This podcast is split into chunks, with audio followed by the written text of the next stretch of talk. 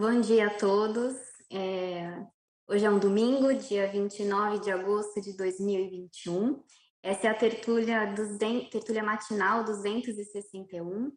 É... Meu nome é Luísa Moraes Camacho, eu sou pesquisadora e voluntária da Conscienciologia desde 2012. E eu estou aqui hoje para a gente falar sobre a autossuperação do toque. É uma pesquisa que eu venho fazendo já há muitos anos, né, na verdade, desde quando eu descobri o toque, quando eu tinha 11 anos. E quem quiser aprofundar um pouco mais sobre o assunto, eu apresentei uma tertúlia em 2014 com esse mesmo título, né, Autoinspiração do Toque. E agora eu estou escrevendo um livro sobre isso, já desde 2014 que eu venho escrevendo, venho me preparando, pesquisando, lendo muito né? E agora eu estou numa fase da pesquisa de campo, né? Então eu saí para pesquisar, para entrar em contato com outras pessoas que têm toque. E um dos motivos de eu apresentar essa tertúlia matinal, né? E agradeço muito a oportunidade desse espaço, é para eu ter mais informação, para eu saber o feedback das pessoas, receber opiniões, né? Críticas, inclusive, para enriquecer essa escrita. Tá? Então, eu gostaria de dar um recado importante que uh, alguns assuntos que eventualmente a gente vai falar aqui uh, podem gerar gatilhos em quem está se tratando, em quem tá, tem toque, ansiedade, então é importante a gente é, lembrar, né, é, que aqui é um estudo, a gente vai falar sobre o tema, a gente vai focar mais no aspecto traforista, né, da autossuperação do toque, mas a gente eventualmente vai falar sobre o toque, então fica esse alerta né? Eu vou queria agradecer aos meus amigos, minhas amigas, né, que estão aqui hoje convidados e os teletertulianos matinais também, tá? É, Isa, eu vou agradecer você principalmente por todo o apoio até aqui, né? E eu vou então é, compartilhar os slides, vou falar um pouquinho. Quem quiser pode interromper, não tem problema, mas a ideia é eu passar os slides e depois dos slides a gente abre para um debate, tá bom? Eu vou é, compartilhar aqui.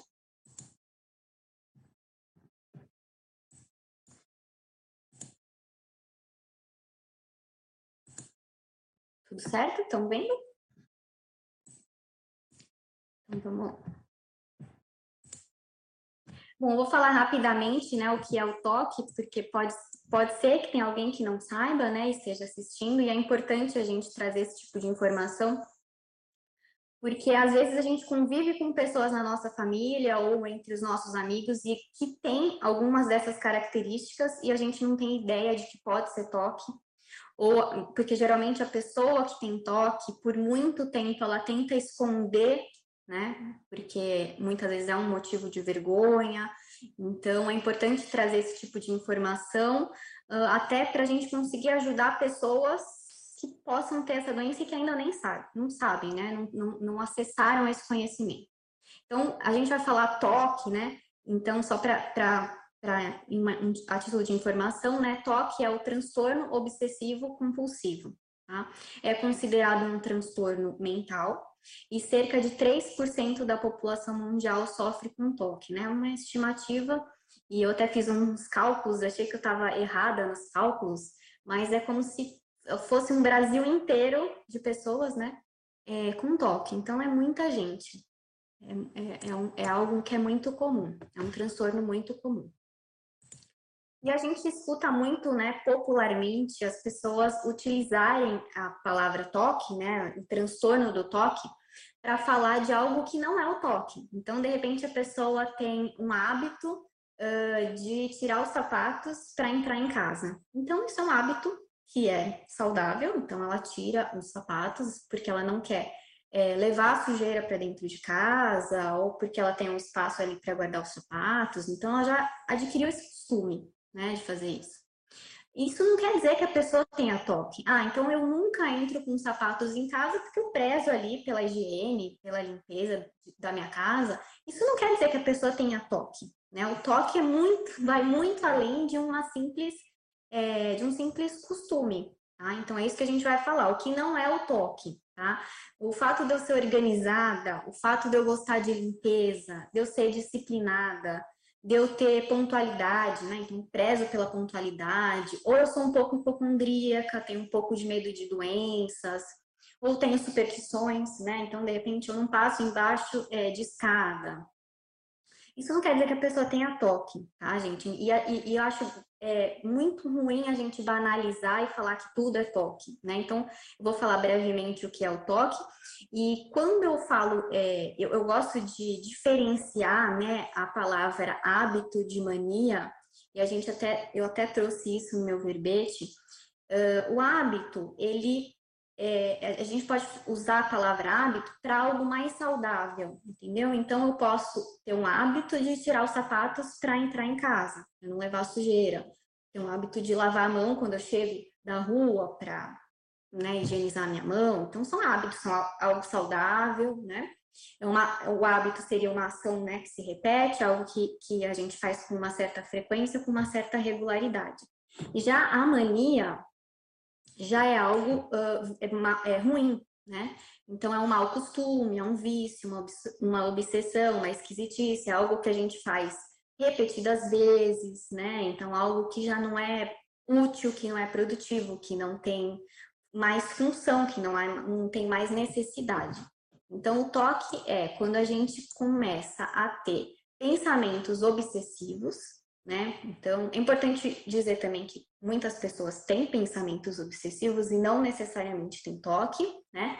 Uh, nós temos muito, muitos pensamentos ao longo do dia e é normal que passem pensamentos né, invasivos, pensamentos é, distorcidos, né, é, na nossa cabeça. Isso é normal. O que acontece é que a pessoa que tem toque, uh, é, esse pensamento é é, é, fica muito importante para a cabeça dela. Então, ela, ela vê aquilo como verdade, ela acredita, ela começa a acreditar naqueles pensamentos obsessivos. Né? Então, uh, e para aliviar esses pensamentos obsessivos, é aí que vem a compulsão. Então, a compulsão serve para aliviar esses pensamentos que ficam na cabeça de quem tem toque. Então, por exemplo, a pessoa pensa muito ou tem muito medo que a mãe uh, morra, né? Então, aí ela vai adquirir uma compulsão, ela vai inventar uma, uma mania para que alivie essa sensação. E, e, quando ela faz essa mania, ela vai aliviar ou vai, pra, na cabeça dela, ela vai estar tá livrando a mãe da morte, né? Da dessoma. Então, bom, dito isso, vamos ali para minha pesquisa, então.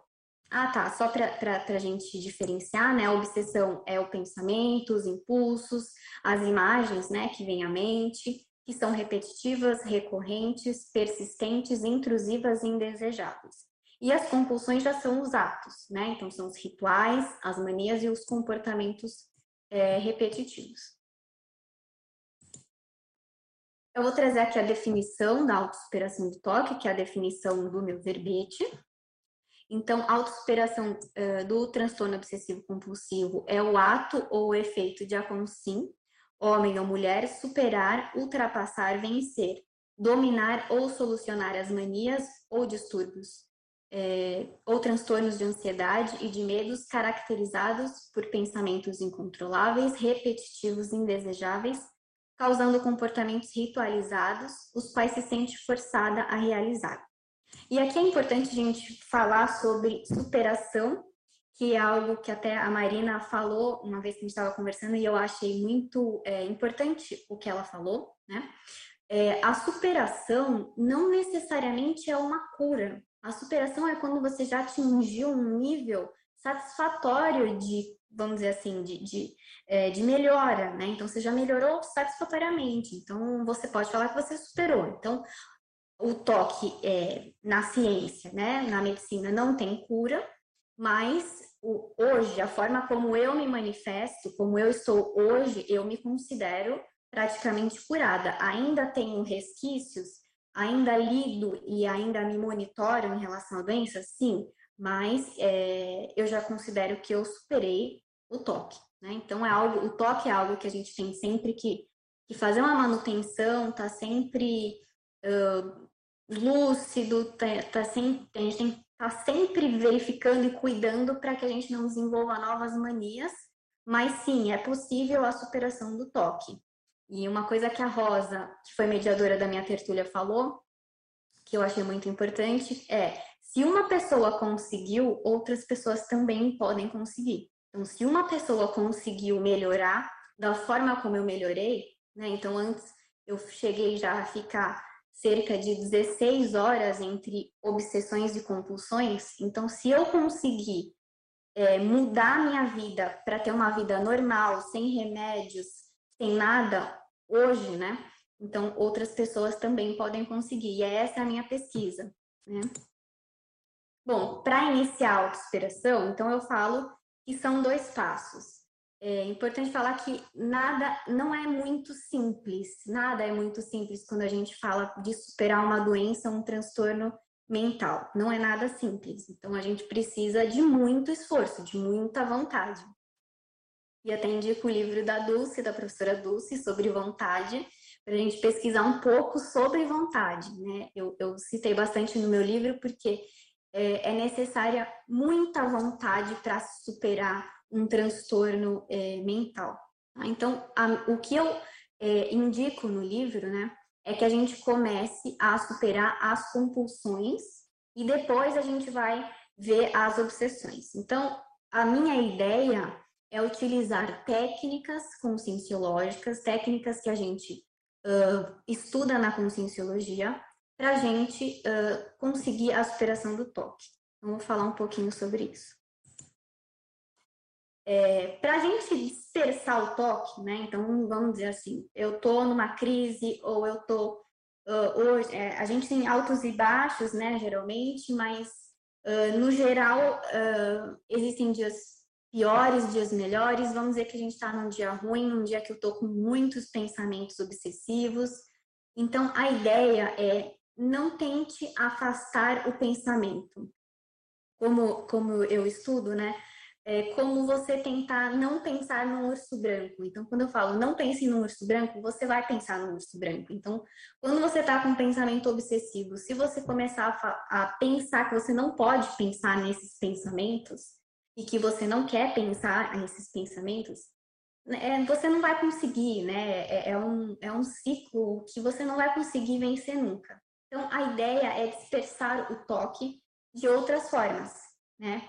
primeiramente, não ceder né, às manias, tentar aos poucos não ceder às manias, a gente vai falar um pouco mais sobre isso, mas é, fazer outras coisas, né? Então, não vamos, não precisa tentar é, é, controlar a sua mente e parar de pensar é, é, esses pensamentos, né, intrusivos. Não, a gente vai ter, a gente pode tomar uma outra atitude, a gente pode tentar fazer outra coisa, né? É, quando a gente começa a fazer uma outra tarefa, a gente é, e, e dá a nossa atenção para uma outra tarefa, a gente pode conseguir dispersar o pensamento, né? Então tem algumas técnicas, né? Por exemplo, você pode se levantar e fazer outra coisa, que a caminhada é, é algo que eu acho que é muito útil. Então, geralmente sair do ambiente que você está, isso tem muito a ver com a energia do ambiente tá? Então, quando você sai do lugar que você tá, você já muda a sua energia. Então, é importante. Ah, então eu tô muito mal aqui, tô dentro de casa, tô no meu trabalho, tô na casa de alguém e me deu uma crise, alguma coisa, sai desse lugar, faz uma caminhada, muda a energia que você, né? Esse ato já vai mudar a sua energia, né? Tem uma técnica que é para pessoas, vamos dizer assim, iniciantes no trabalho energético, que ainda não conhecem, né, o EV, que a gente chama de estado vibracional, uh, que é o Qigong. É uma forma mais fácil uh, da gente iniciar o trabalho energético. Né? Então, a gente vai trabalhar as energias, focando ali na respiração e utilizando as mãos, né? Então, tem uh, até no canal da CIP no YouTube é, tem um vídeo ensinando a fazer o Qigong, né? O próprio estado vibracional, para quem conhece né, o EV, é, é uma técnica, né, uma, uma otimização das, das energias que é muito favorável para a gente dispersar uh, pensamentos obsessivos. Tá? A própria meditação, uh, algumas técnicas de respiração são muito é, eficientes, né? E quando eu falo técnica de respiração, algumas pessoas podem achar, ah, não, a pessoa vai, vai falar para eu respirar, né?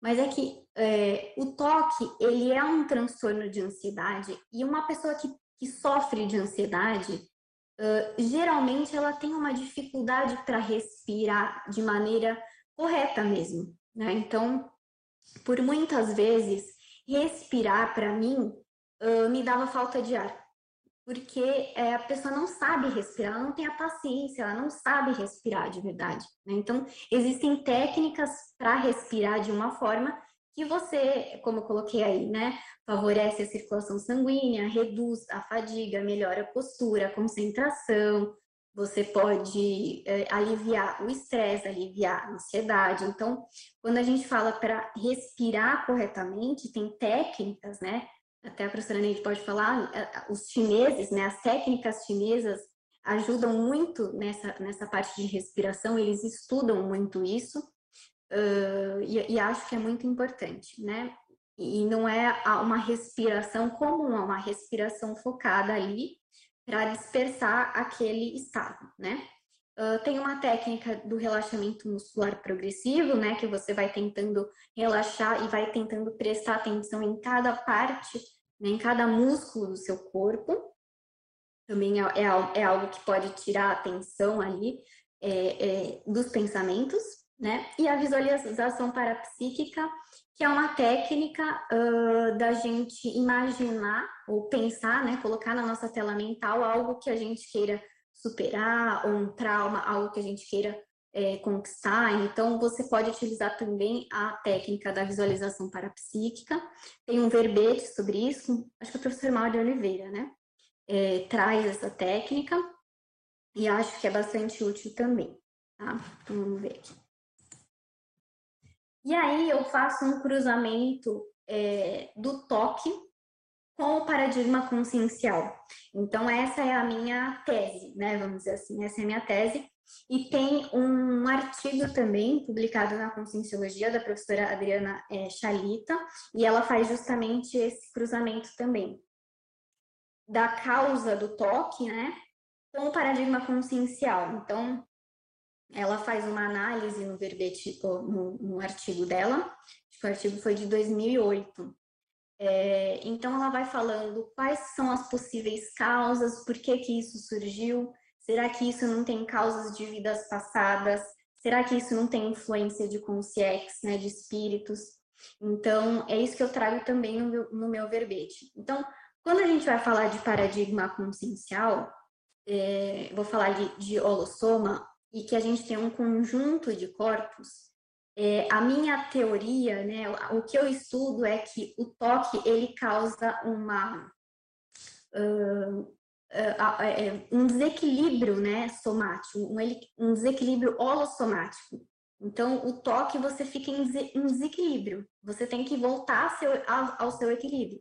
Então, uh, o, to, o soma pode estar com algum problema hormonal, pode ser algo relacionado à genética, né? Não existe a causa do toque ainda, né? Isso não é definido, mas existem uma série de coisas que juntas né, podem causar o toque. Então, é, em relação ao psicossoma, pode ser um trauma de vidas passadas, um trauma dessa vida, né, o meio em que a gente está inserido uh, pode causar o toque em alguém. Então, geralmente, você, de repente, você tem contato com uma pessoa que tem toque, né, o seu tutor, sua mãe, seu pai tem toque, e você convivendo naquele ambiente, você de repente pode vir a ter toque. Então, tem várias situações em que eu acho que uh, uh, se, se, se tivesse o equilíbrio é, holossomático, o toque não apareceria, né? Uh, a questão das bioenergias, que eu acho que pode ter muita influência é, no aparecimento do toque, que é a defasagem energética, os bloqueios é, energéticos, energias tóxicas, né? Então, de repente, é, a pessoa vive num ambiente que as energias não são bacanas, um ambiente que uh, é, causa né, essa vampirização energética, às vezes na criança, no adolescente ou no adulto. Né? Então, eu também falo sobre uh, a gente arrumar o ambiente em que a gente está, a gente limpar e deixar com menos é, é, é, lixo, tranqueira, bagunça possível, né? Então, não é porque a pessoa tem toque que ela é super organizada e limpa. Existem toques de pessoas que acumulam coisas. E também existe uh, o fato de que é, uma situação de que a pessoa com toque ela pode escolher só uma área da casa para fazer essa limpeza, para concentrar essa limpeza. E outras áreas ela deixa tudo sujo.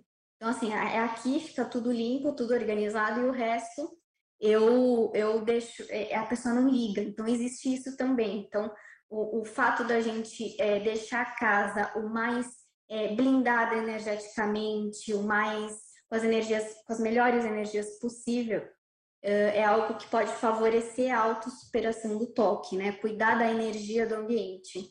E eu falo isso porque na época em que eu estava é, pior, assim, eu sentia muito, né? Sempre fui parapsíquica e eu sentia muito a energia ruim dos ambientes.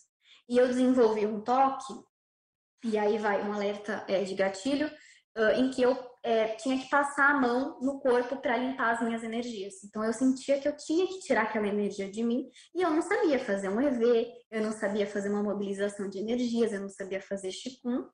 E eu começava a passar a mão no corpo assim, e pensando é, que eu estava limpando as energias do meu corpo. Então, eu fazia isso muitas vezes.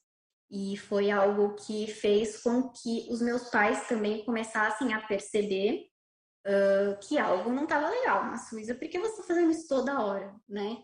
Então, eu já estava notando que a energia uh, da, da minha casa não estava boa, né? E eu não tinha, não tinha um dicionário é, para falar isso, né? Não tinha conhecimento.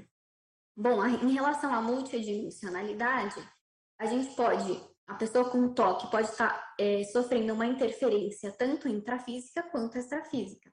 Né? E quando eu falo de interferência uh, extrafísica, eu posso estar falando sobre interferência de consciência, de espíritos. Né? Então, a gente pode sim estar sob influência de espíritos obsessores, né? De de consciências que querem te assediar. Então, isso é possível sim.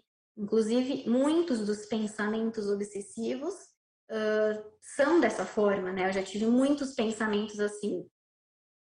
Por que você não se joga? Né? Por que, que você não se joga dessa janela? Por que, que você não faz isso? E eu pensando assim, mas eu não quero me matar.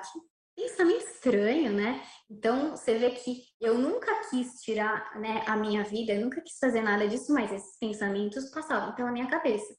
Então, é diferente de uma pessoa que, que gostaria de se suicidar, porque ela realmente ela tem essa vontade de tirar a vida, mas a pessoa que tem toque, ela reclama muitas vezes de ter esse tipo de pensamento.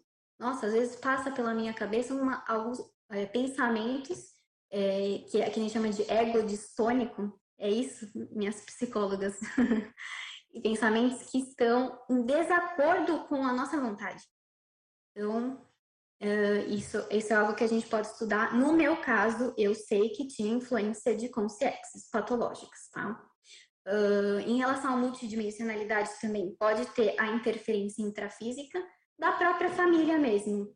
Uh, ou uh, a família pode estar super protegendo, né? de repente lá na sua infância houve uma super proteção muito grande e a criança nasce com, é, cresce com super medo. Esse é o caso do aviador, não sei se vocês já viram esse filme, é bastante interessante porque a mãe colocou muito medo nele, de doenças, de que ele tinha que tomar banho, de que ele tinha que lavar a mão, de que ele tinha que isso. Então, ele cresceu com essa preocupação. Então, quando ele ficou adulto, ele ficou com muito medo de tudo. Né? Inclusive, ele só tomava banho e lavava a mão com o mesmo sabonete que a mãe lavava ele, a mesma marca do sabonete.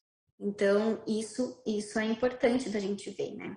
E também a falta de cuidado com a criança também pode gerar um toque, né? Então, quando a criança não tem muito cuidado, é, é meio né, deixada assim de lado, em relação à família, ela também pode desenvolver é, um transtorno obsessivo compulsivo. Uh, em relação é, à multiexistencialidade, que eu, uh, no meu caso, eu já uh, percebi, tem relação com, retro, com retrovidas, né? O que a gente chama de retrocognição é quando você acessa um flash ou uma parte de uma vida passada. Então, uh, uma das minhas manias, né, que era, eu posso dizer que era a principal, uh, eu tinha muito medo uh, de morrer é, envenenada. Então, isso tinha 11 anos e eu não tinha a menor noção, ninguém quis isso na minha infância, na minha vida, eu nunca tive contato com, com veneno, nem com nenhuma situação do tipo, mas eu tinha muito medo, eu tinha um pavor de ser envenenada. Então, começou é, bem, bem simples, eu pedia para minha mãe cheirar a comida, eu ficava olhando fazer, Aí daqui a pouco eu não comia se a minha mãe não comesse primeiro. Depois eu só passei a comer só se a minha mãe fizesse, só se a minha mãe colocasse no prato. Então isso foi algo que foi tomando uma proporção gigantesca. Eu comecei a emagrecer porque eu ficava sozinha uma parte do dia, porque minha mãe trabalhava fora, e eu só comia se ela voltasse e se ela experimentasse a comida. Então, muito provavelmente, né, o que a gente estuda, é que isso eu posso ter vivido alguma situação de é, envenenamento, tá? Então essa é uma hipótese minha de vidas passadas. Então, ou eu posso ter sido envenenada, ou eu posso ter envenenado alguém, né? A minha hipótese principal era que eu tinha sido envenenada. Hoje eu já penso que eu também posso ter envenenado alguém, né? Porque a pessoa que envenena alguém, ela adquire um medo muito grande também de ser envenenada, né? Então, eu estou lá na Consecutivos pesquisando minhas vidas passadas, porque essa, esse medo exacerbado uh, de ser envenenado, é, eu acho, né, que pode ser de vidas passadas. Alguém tem alguma pergunta que queira fazer, gente? Porque eu já falei muita coisa. Se alguém quiser, fica à vontade. Tem bastante perguntas já no chat, Luísa, mas a turma aqui da sala também já fique à vontade. Acho que o Rodrigo quer fazer uma contribuição aí. Tá, se quiser pode fazer, e aí depois já falta pouco para acabar. Não, eu, eu queria passar a primeira palavra para quem está de casa, os teletertulianos, se eles quiserem perguntar, depois eu pergunto, Isa, e tem a prioridade aí. Sem dúvida, concordo contigo, Lu, mas você que é o epicentro. Seguimos tá. com seguimos com os slides e a gente já toca para o tá chat? Eu vou, eu vou seguir, falta pouco, então, eu acho. Ah, então ótimo. Fique à vontade aí. Detalhes e a gente já... Excelente, minha amiga. Vamos lá. É, em relação à desassedialidade, que eu acho que é um ponto fundamental, né, para a superação do toque é fazer esse autodesassédio e, eventualmente, esse auto, esse hétero é, desassédio. Uh, eu, eu cito, né, eu, eu elaborei algumas é, questões que são importantes, né? Então, algo que desassedia muito a pessoa que tem toque é falar sobre esses pensamentos e esses sentimentos. Uh, procure alguém de confiança, alguém que não vá fazer disso uma piada, uma chacota ou que não vá não te ajudar, né? Então, pode ser um psicólogo ou um amigo, uma pessoa da família de confiança e fale sobre o que você está sentindo. O fato da gente falar, da gente colocar para fora, já é algo que alivia muito. Então, essa é uma primeira, é, é algo que eu acho assim, você precisa falar sobre o que você está sentindo com alguém, né? E seria o melhor, né? O melhor dos mundos seria você ter um psicólogo, né? Que é uma pessoa super preparada para te ouvir e para te é, é, é para cuidar de você, né? Uh, a questão, a segunda questão é que a pessoa que tem toque, ela se vitimiza muito, ela se vitimiza muito. Então, uh, é uma questão muito importante e até delicada de falar, mas que a gente precisa cessar esse padrão de vitimização, né? Então, hoje parece fácil eu falar, mas na época não seria nada fácil fazer. Mas a gente sair desse holopensene, sair desse padrão de vitimização que a gente se colocou. Né? Não foi ninguém que colocou a gente ali. Foi a gente mesmo que se colocou. Né? Essa questão da vitimização, ai, eu sou assim, ai, eu sou assado, ai, eu não consigo, ai, eu não posso, ai, eu não vou. E tudo isso é uma situação de vitimização que acaba te tirando do convívio, da sociedade, e, e você para de sair de casa, você para de encontrar amigos, você para de ir nos locais que você ia, você para de estudar, eventualmente você se separa do, do seu marido, da sua esposa, você não sabe lidar com seus filhos, você perde o emprego. Então, a questão do toque e, e de não enfrentar o toque tem é, é, é, repercussões muito sérias, né? Uh, a terceira coisa que eu coloco aqui, e que é muito importante, é findar, né? Colocar fim à pensanidade religiosa. Então, algumas pesquisas que eu acessei, né, uh, tese, dissertação, livro, uh, estudam é, sobre países, né? Isso é uma pesquisa que ainda não está é, é, concluída, não foi concluída ainda, mas é, pesquisa-se que países muito religiosos têm mais pessoas com toque. Então, no Oriente Médio tem muitas pessoas que têm toque, uh, países muito católicos têm muitas pessoas, mais pessoas com toque. Então, é algo que ainda está sendo pesquisado.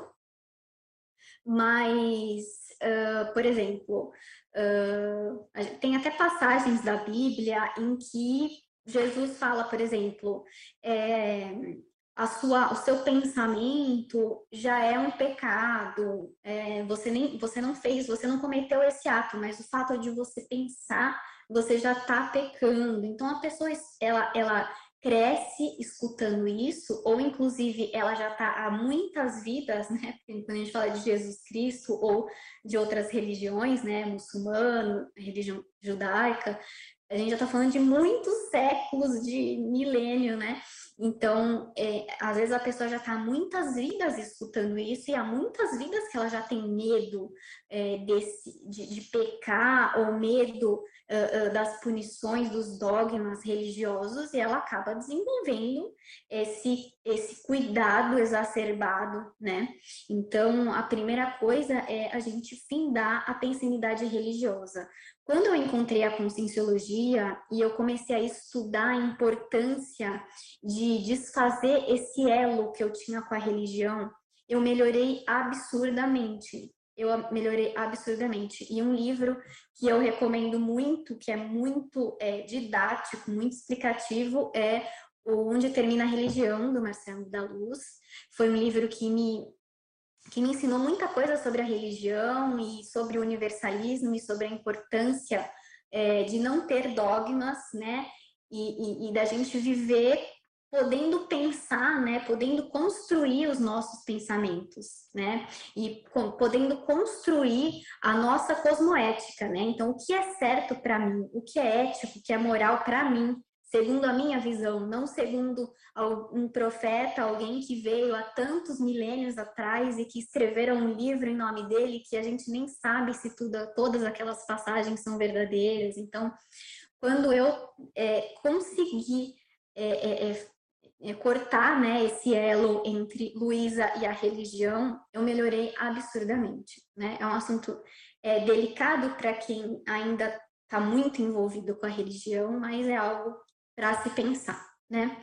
É, desenvolver o domínio energético eu acho que é muito importante para qualquer coisa na, na vida, e a gente estuda muito isso na conscienciologia, uh, tanto para a gente permanecer bem, né? Quanto para a gente melhorar de algo ruim que está acontecendo na nossa vida. Então, o ideal é a gente desenvolver um domínio energético para ficar sempre bem, né? Para a gente estar tá sempre com uma pensanidade retilínea, para estar numa homeostasia é, holossomática, mas também a, o, o, domínio energético, o trabalho energético serve também para nos ajudar uh, uh, a passar por problemas, de repente, é, é, de ansiedade, de depressão, eventualmente, de toque, né? Tem algumas é, doenças que estão relacionadas, né? Que, que um envolvimento, né? A outra coisa é cessar o medo ou estudar sobre o medo. Qual que é a raiz do medo, né? Que geralmente a gente estuda muito na conscienciologia, que é o medo da morte, né? Que todos os medos, na verdade, seriam o medo da morte, né? Então, quando a gente começa a estudar a evolução, a multidimensionalidade, quando a gente começa a estudar que vamos ter vidas futuras e vidas passadas também temos, Então, é, o medo vai ficando cada vez menor, porque às vezes a gente pensa, mas que medo é esse, né, de morrer? Que medo é tanto, né, esse medo de morrer? Então, de repente, claro, pode ser algum uh, uma morte trágica que você teve em alguma outra vida, e isso pode causar uma ansiedade, um medo muito grande.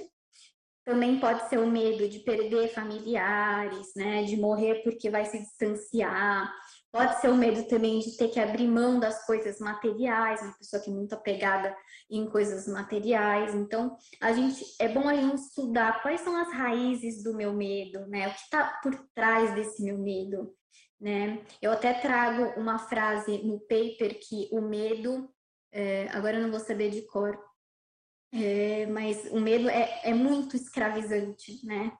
O Valdo traz isso nos 700 experimentos e eu achei é, fantástico como ele, como ele fala sobre o medo, né? Uh, retirar os bagulhos energéticos de casa, e aí tem o livro da Katia Arakaki, que eu adoro, é muito didático, né? Fácil, gostoso de ler, e ela fala muito sobre energia e a energia é, dos objetos que estão na nossa casa, né? E a importância que isso tem né? Então, tudo que está dentro da nossa casa, a gente tem que ver, a gente tem que tomar cuidado. Quais são as energias dos ambientes da minha casa?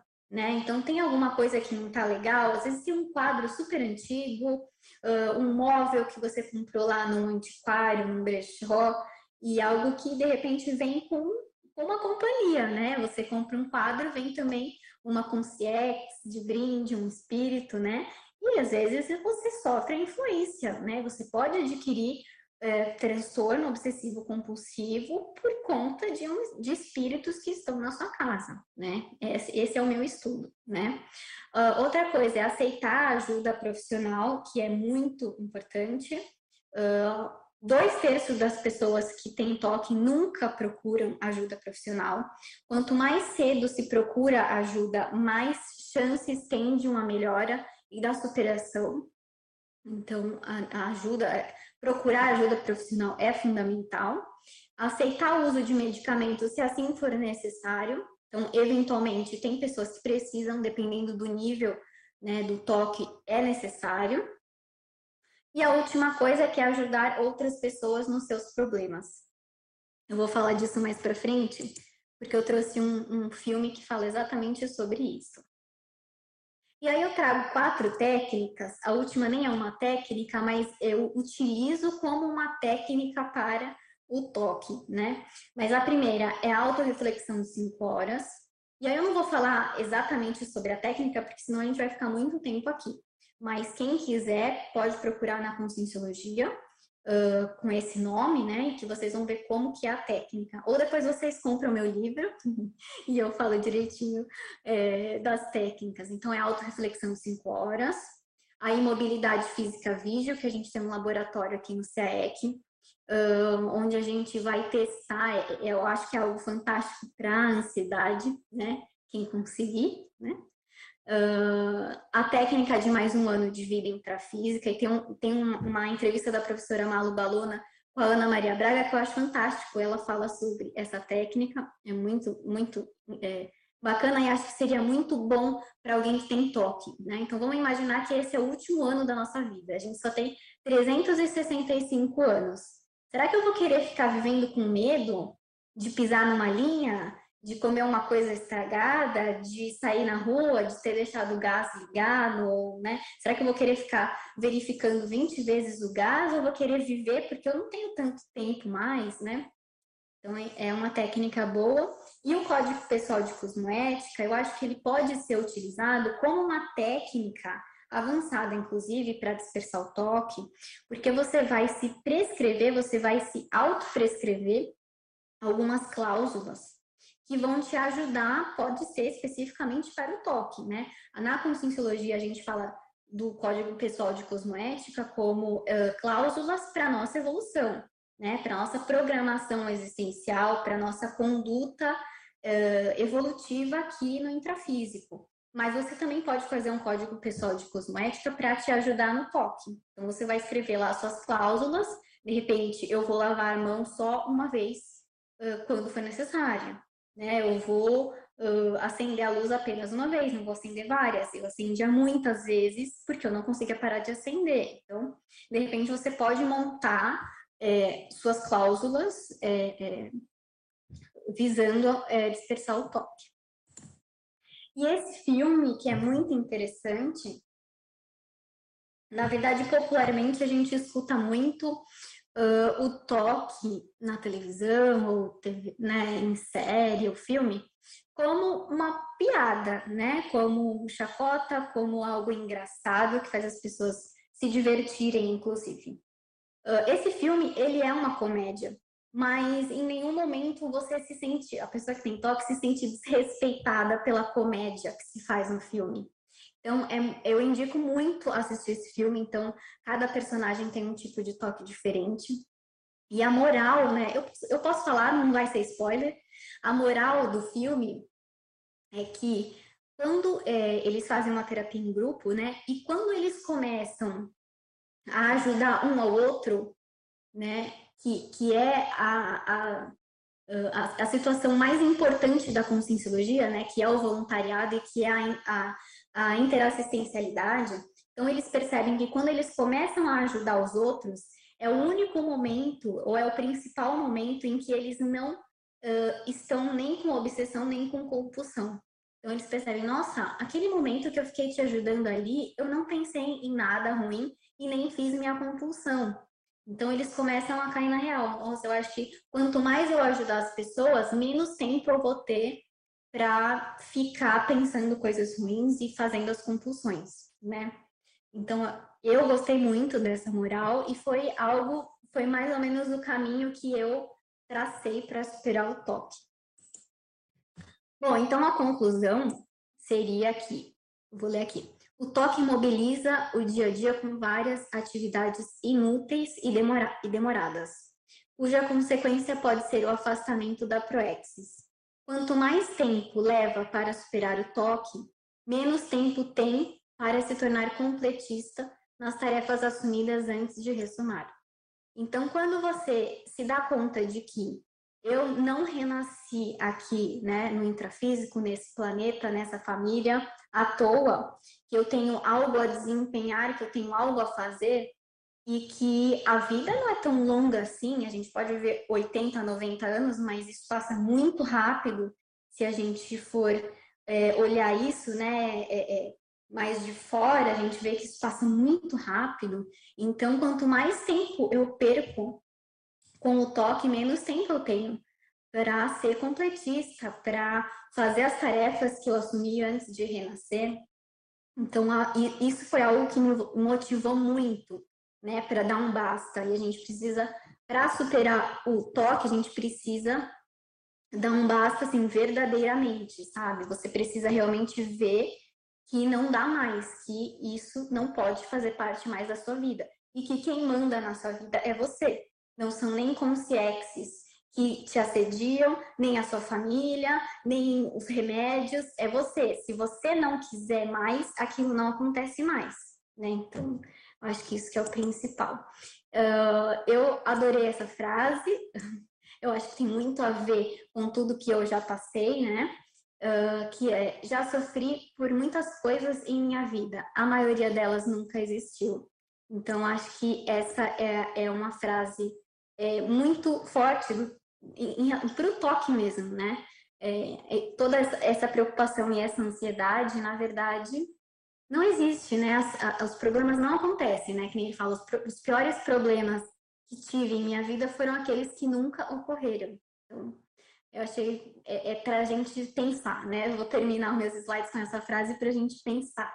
E aí tá meu e-mail, quem quiser entrar em contato, né? Para mandar alguma pergunta, alguma situação, fique à vontade. Isa, eu vou parar aqui os slides e a gente vai às perguntas, então. Um bom dia oficial a todos e todas, a toda a equipe de debatedores, em especial a professora Luísa Camacho, pela coragem, pelo despojamento, muita movimentação no chat provavelmente reflexo desse trabalho, está ajudando já muita gente. Eu fico imaginando aqui com os meus botões e para botões o que é um posicionamento como esse no dia de hoje, numa tertúlia matinal, acontece né, no extrafísico, os impactos multidimensionais de um posicionamento. E o fato de você ter criado, Luísa, também a tua equipe de apoio, né? A gente vai poder falar sobre isso no decorrer aí da, da conversa. Bom dia especial a todos os teletertulianos matinais, a turma já está aqui interagindo bastante.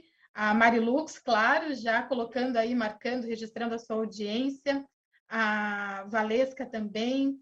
A Cristiane coloca que possamos aprender a realizar bastante interassistência sobre o tema de hoje. Muita gente te parabenizando e uma pergunta de Curitiba, do nosso amigo Eduardo Dória. Ele coloca o seguinte, Luísa: como podemos nos desvencilhar, em definitivo, das consciências assediadoras, mantenedoras do toque, se não alcançamos ainda a autodesperticidade? Ah, sim, eu também não, não alcancei a autodesperticidade, mas é, é, é uma situação em que você tem que dar um basta, né? Se você não quiser mais, elas não vão te assediar. Né? Por algum tempo eu sofri, não só com toque, mas com possessões, eu vivia isso, e isso só cessou quando eu me posicionei. Quando eu fui estudar, quando eu fui aprender a trabalhar energia, quando eu fui aprender a me blindar, quando eu fui conhecer uh, as técnicas, as formas é, de não deixar mais nenhuma consciência entrar na minha psicosfera, mas ao contrário, se eu quiser ajudar, eu é que vou atrás dela, eu é que vou fazer uma escagem para ajudá-la. Não vai ser ela que vai me vampirizar, não vai ser ela que vai é, é, agir sobre mim para obter alguma ajuda, porque muitas vezes essas consciências que estão ao nosso lado e que eventualmente estão assediando, elas precisam de ajuda. Né? Elas não, não estão aí à toa, mesmo se elas estão assediando, elas precisam de ajuda. Então, quanto mais você se gabarita, mais você consegue ajudar essas pessoas e você sai dessa situação é, de assediado, né, de pessoa assediada, e você vira um amparador dessa, dessa consciência. Então, eu acho que é por aí. E o, a mesma pessoa, o Eduardo, ele questiona como funciona na prática o Ticum. É, não, não daria para eu explicar, né? A gente tem até uma oficina é, do EV na CIP, né? Que atualmente está por conta da, da pandemia, mas basicamente você vai levantar, né? Subir e descer as mãos, é, com, é, sincronizando com a sua respiração, você vai ficar é, de preferência em pé, olhando para uma parede, ser uma parede branca para você não se distrair. E você vai fazer esse trabalho de levantar e descer as mãos, uh, sincronizando com a sua respiração. E isso vai fazendo naturalmente que você vai trabalhando as suas energias. Então você pode imaginar um ponto na parede e você vai olhar fixo para esse ponto e você vai fazendo esse trabalho com as mãos e com a respiração. É, a gente tem técnicas na conscienciologia em que você pode fazer a MBE, em que você vai sentindo as energias pelo seu corpo, dos pés à cabeça, da cabeça aos pés e tudo mais. Mas se você ainda não tem esse domínio, você pode começar pelo Qigong e, e, e funciona da mesma forma. O Qigong só é uma ferramenta que vai facilitar um pouco você sentir as energias, né? Porque tem o, o, as mãos, né, para ajudar. A gente vai para só mais uma pergunta de teletertuliano matinal e eu já sigo aqui com os nossos debatedores. Temos hoje na sala o professor Rodrigo Macchiori, a Giovana Biondi, a Marina Monteiro, a Neide Lázaro e a Nina Rosa Manfroy. Olha só, Lu, a questão da Michele Lopes, aqui de Foz do Iguaçu, ela pede para você comentar sobre como surge o toque. Teria relação com traumas de vidas pretéritas?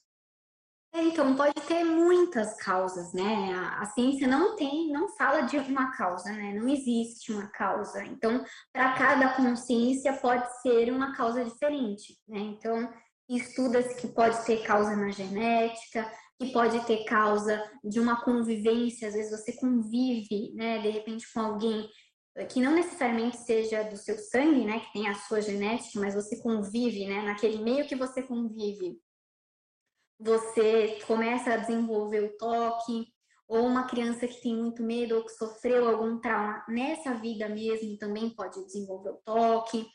Mas, assim, a minha, no meu caso, eu sei que teve muita, muitos traumas de vidas passadas, principalmente com, as, com a questão do envenenamento. Então, é um medo muito grande, né? Então, também tem estudos falando sobre rituais mais antigos, né? Em que as pessoas, uh, por exemplo, né? Eu estava estudando sobre a peste negra, né? A peste bubônica. Então, aconteceram as pessoas tiveram muito medo daquilo, né? Então, só de você respirar, de você sair de casa, então você pegava isso muito fácil, era muito mortal, era muito letal, né? Então, muita gente morreu. Então, eu fico imaginando o medo que, que, que as pessoas sentiam, né? Tanto aqueles que dessomaram, que morreram, quanto os que sobreviveram, que podem ter perdido muitas pessoas da família. Então, de repente você nasce numa próxima vida e você ainda fica com medo de respirar, de tocar nas coisas, porque as coisas podem te passar uma doença. Então isso vai ficando, né, na nossa na nossa memória, né, na nossa holomemória. Né? Infelizmente os traumas também a gente vai carregando, né? Então, acho que isso é importante da gente fazer essa pesquisa de retrovidas, né? E, para a gente justamente ver a raiz, né? A causa dos nossos problemas, né? Perfeito, Lu. Debatedores, sala aberta. Fiquem à vontade aí para iniciar. Temos bastante pergunta no chat, qualquer coisa eu já volto para. Diga lá, Gi. Luísa, parabéns. Você deu uma excelente entrada, introdução para todo mundo que está participando aí. Obrigada, e gente. eu tenho, tenho várias ideias aqui para colaborar, é, para ver a sua reflexão a respeito disso. Mas uma das coisas eu acho inicial, um dos aspectos iniciais que eu vejo da importância para a pessoa que está trabalhando, está querendo superar, que está aí nesse crescendo, é entender é, é, por onde de fato ela pode começar. Você já falou bastante disso. Mas, por exemplo, é, enquanto até profissional, né, para a gente entender o nível de gravidade do toque, a gente vê que isso está muito relacionado a capacidade de insight que a pessoa tem sobre a sua real condição. E isso para tudo, né? Não é para toque, é para qualquer questão que a gente queira aí reciclar. Então, por exemplo, nessa questão do toque, é o quanto que a pessoa é, tem noção né, da real condição ali, daqueles pensamentos obsessivos que ela tem, atrelados ao comportamento é, também obsessivo, né? Então, como que ela sabe que aquilo de fato é real? Se é algo que precisa ter um, um, uma ressalva, não, peraí, deixa eu tomar um cuidado, ou aquilo de fato é, é uma, uma ilusão que ela está criando, né? Uma ideia que está sendo criada e fixada. Uhum. Então, é, a partir de, eu vi no seu no seu paper, né, a partir do parágrafo ali compulsões, você já começou a trazer todo o processo da terapêutica, né, do toque. Então, como que você acha que esse processo né, de terapêutica pode ser realizado um passo a passo, de uma maneira paulatina, para essas pessoas que têm um nível menor de insight quanto à própria condição do toque, até aquelas que têm maior insight, né? Mas eu vejo que o, o problema maior, vamos dizer assim, é para aquelas que não têm tanto insight sobre a própria condição. E aí ficam nesse ciclo vicioso ainda mais prejudicial para a própria condição delas, né? Então, o que, que você é. acha que pode ser esse crescendo, esse pontapé inicial, nesse caso uhum. mais difícil, vamos dizer assim? Uma coisa que eu trago assim no meu livro que eu acho muito importante é que a família, os amigos, as pessoas ao redor, elas são peças fundamentais para ajudar essa pessoa.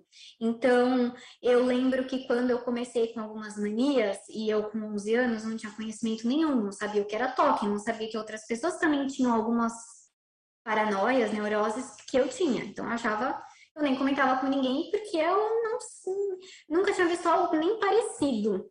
E aí, meus pais começaram a notar algumas coisas estranhas. Então é fundamental que a família observe. A Luísa não era assim, ela tá fazendo isso. Por que, que você está pedindo toda hora para eu experimentar a comida? Por que, que você está fazendo esses mesmos atos repetidamente? Por que, que você está se escondendo para fazer esses esses atos, porque às vezes a gente se esconde para fazer alguma coisa.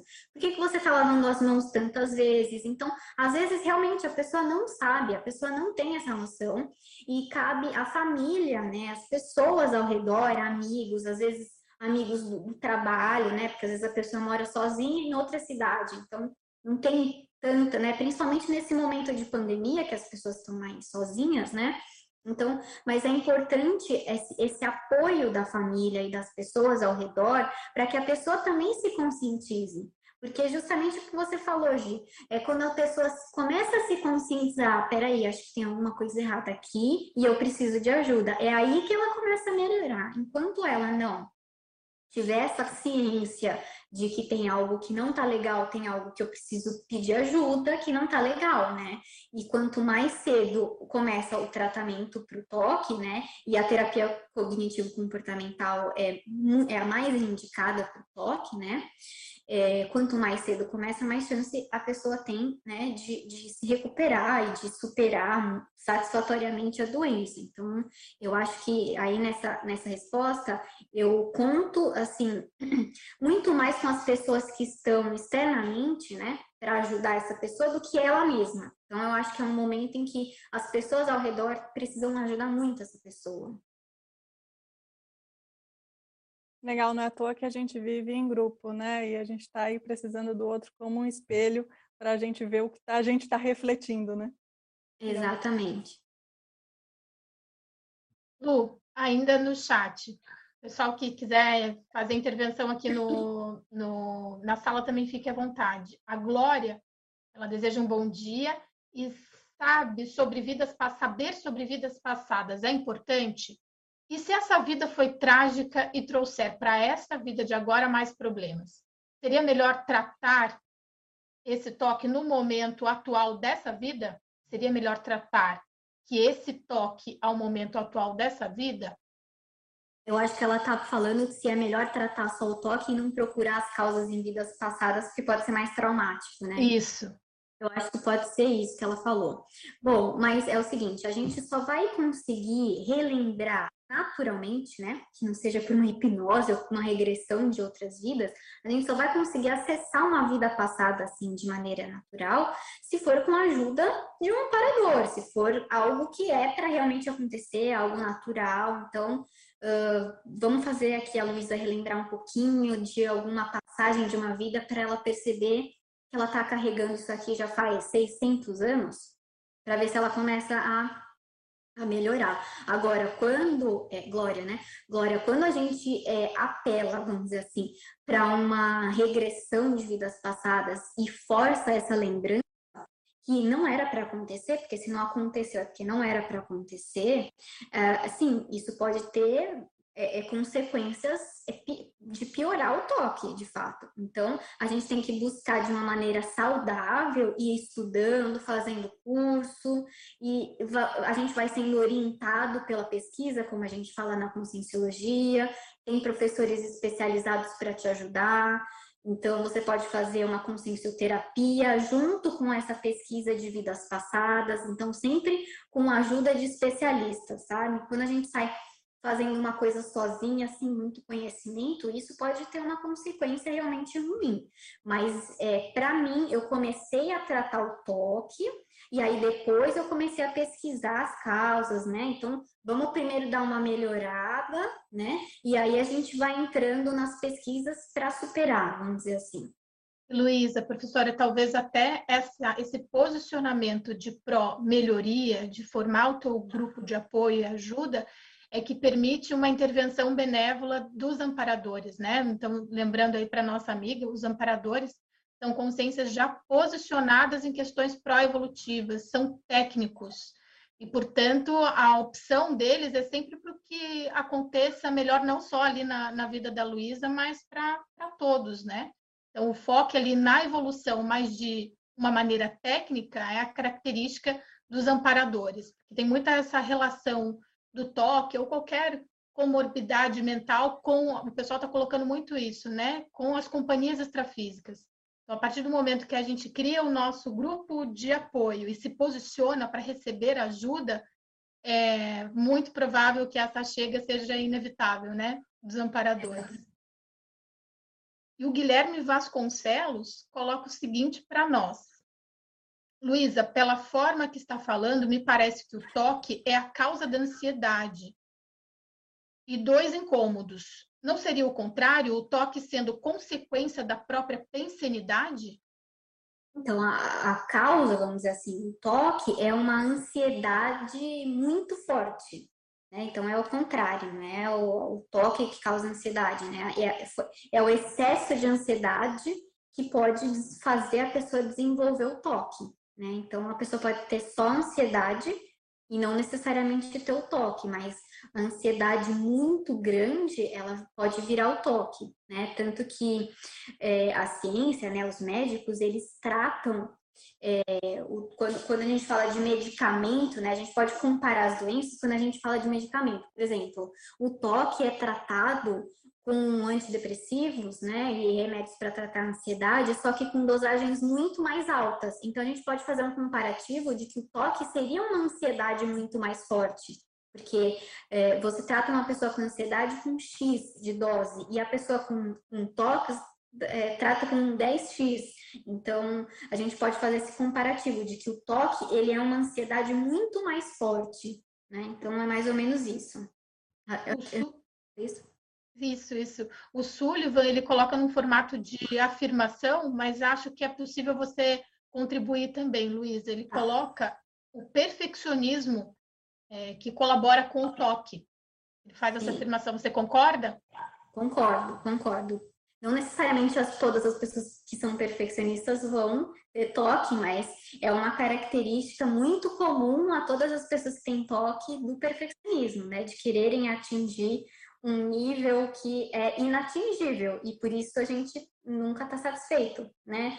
Então eh, a gente pode fazer as coisas com muito esmero, com muita dedicação, mas a perfeição a gente tem que abrir mão, né? Porque a gente nunca vai alcançar. Então, essa é a ideia. Perfeito. Professores, alguma contribuição? Posso? Bom dia. Ah, olá, Luísa, obrigada pelo convite. Bom dia, ah, Marina. Na sequência, a gente segue contigo, Nina. obrigada. Hum, desculpa, Nina, se eu não vi que levantaste. Okay. Hum, Luísa, será que me podes, eu achei interessante nas técnicas avançadas, autorreflexão de 5 horas, pela própria característica que é intrínseca à, à, técnica, ficar 5 horas com os pensamentos sem, sem apontamentos. E pela minha experiência, as primeiras 2 horas e meia, 3 horas são bastante desafiadoras. Para quem tem características de pensamentos intrusivos, uh, monadaísmos, como é que foi? Se poderias trazer um bocadinho da tua experiência, Sim. até para partilhar com quem se pode propor a fazer esta técnica, porque eu acho que é interessante. Obrigada. Essa pergunta é excelente. Inclusive, uma outra técnica que eu é, coloco, que é a, técnica da imobilidade física vídeo, eu nunca consegui fazer. E eu acho que é importante eu falar da minha vivência, porque eu recomendo, mas eu ainda não consigo fazer. Eu ainda não consigo ficar sentada três horas é, olhando né, aquele fundo, porque eu não, não consigo. Hoje eu não consigo. Mas a reflexão de cinco horas eu trago né, no livro, né, como uma técnica avançada. Então, quando eu já tive uma certa melhora, quando eu já estou em tratamento, quando eu já estou me sentindo melhor, então essa técnica de cinco horas e essas outras técnicas que eu trago como técnica, né, que é o Código Pessoal de Cosmoética, a técnica de mais um ano de vida, a gente pode utilizar já para a gente entrar numa reciclagem assim é, é, é consciencial já, para a gente já a gente já está mexendo, vamos dizer assim, a gente já fez a, a limpeza do, do que estava mais sujo. Agora a gente vai estar tá entrando né, na, nas minúcias, a gente vai estar tá pesquisando vidas passadas, a gente vai estar tá refletindo para ver. Eu tenho consciexes aqui como companhias, quais são as causas. Então a gente vai é, expandir né, a nossa, as nossas reflexões para outros lados, né? Mas isso, realmente, como a Marina trouxe, se uma pessoa que está em super crise e ainda não tem, não tem tratamento, não toma remédio, não faz terapia ainda, né? E seria, seria muito ruim. Então, é, é a, a, reflexão de horas eu, eu trago como uma técnica avançada para você fazer num momento em que você já se sente preparado para isso e que não vai atrapalhar a sua ansiedade, né? Não vai, não vai gerar mais ansiedade.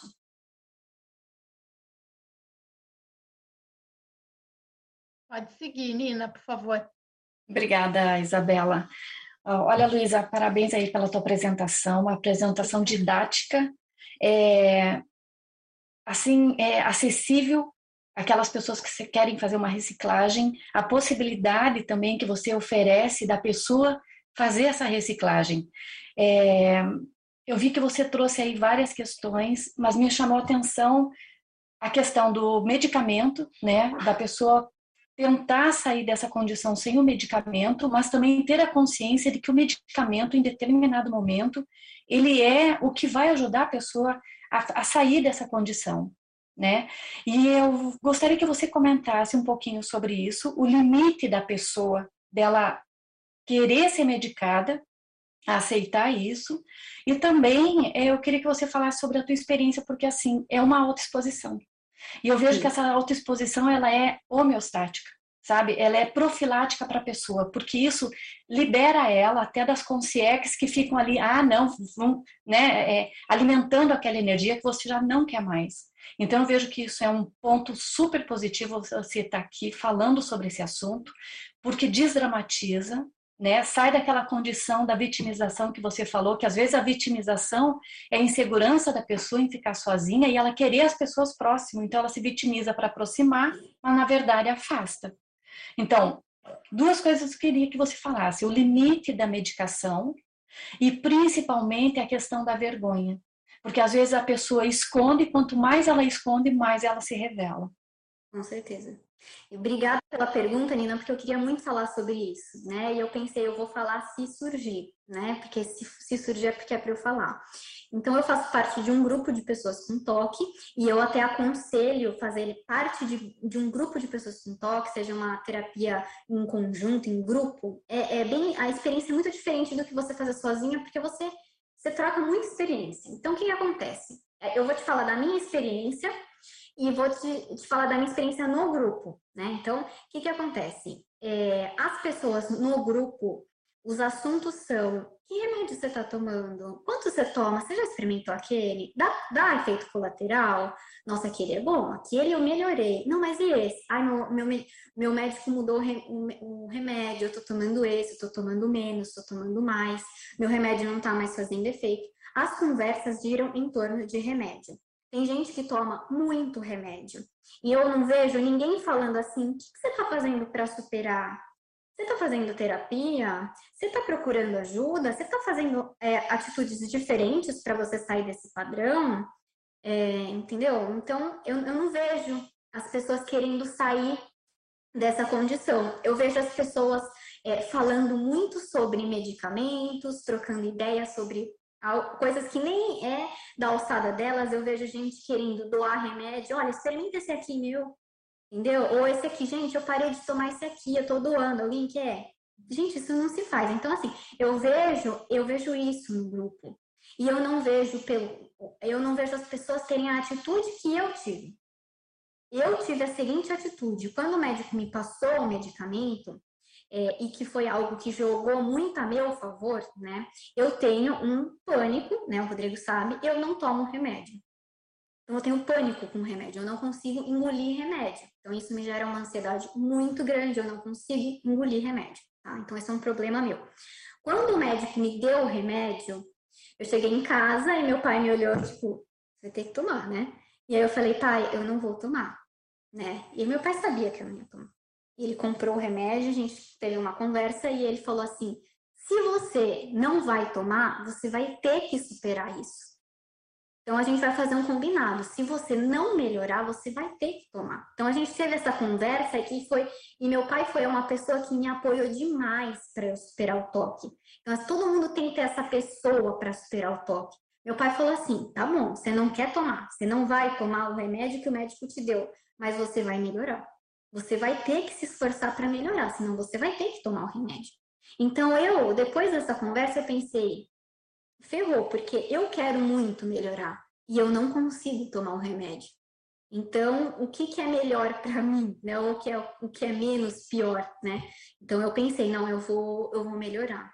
E foi aí que eu uh, eu fui provocada a melhorar, sabe? Então foi aí que eu falei, não existe alguma maneira de, de eu sair disso. Então, eu vou resistir, é, eu vou ver o que acontece se eu não responder às, às obsessões. Eu vou ver o que acontece.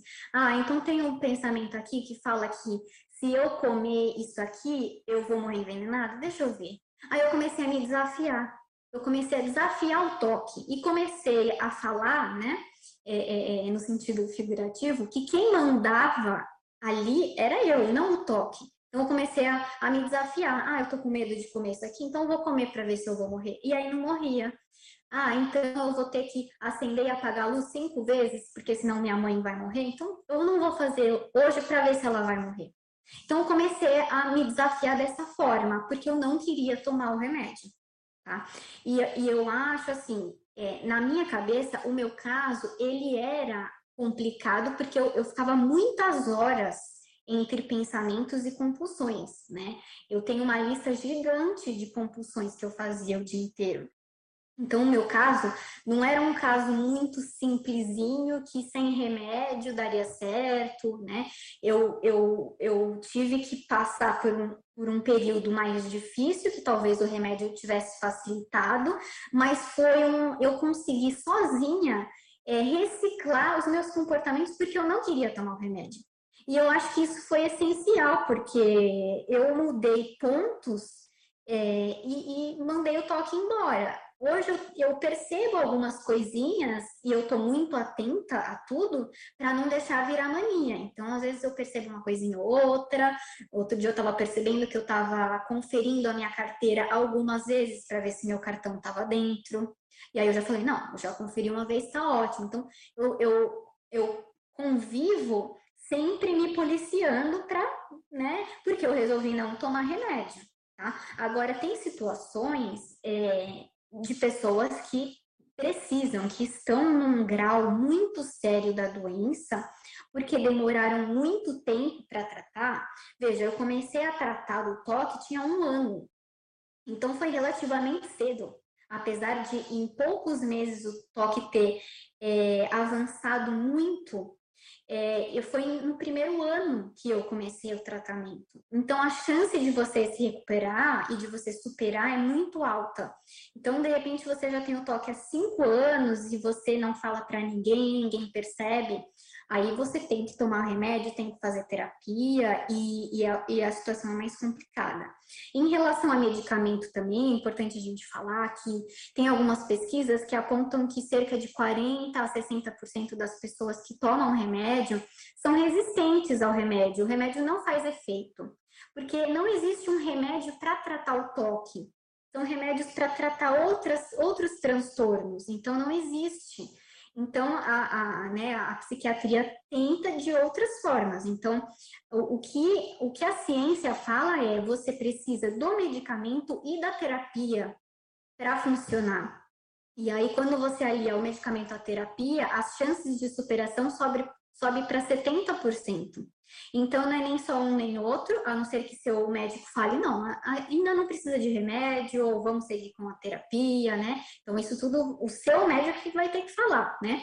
Mas é importante você aliar um, um psicólogo com a medicação, né, se for necessário, mas também aceitar o tratamento medicamentoso se for necessário, porque vai te ajudar a ter uma vida melhor. Ele não vai curar o toque, não existe. Não, você não vai tomar um remédio que vai curar o toque, mas você vai conseguir, de repente, a, ter um, a voltar a ter uma vida melhor. Então, você vai voltar, de repente, ao mercado de trabalho, você vai conseguir ter um relacionamento afetivo, você vai conseguir sair com suas amigas, ir num restaurante, você vai conseguir voltar a ter uma vida normal, porque o remédio vai te auxiliar, né?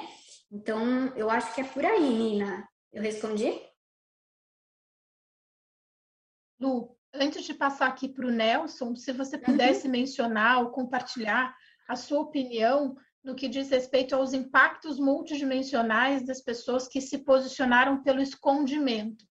Elas ah, gastam, sim. investem muita energia para tentar disfarçar no grupo em que elas estão inseridas que elas padecem do toque. O que você acha que pode ocorrer, na, na sua opinião aí, Luísa?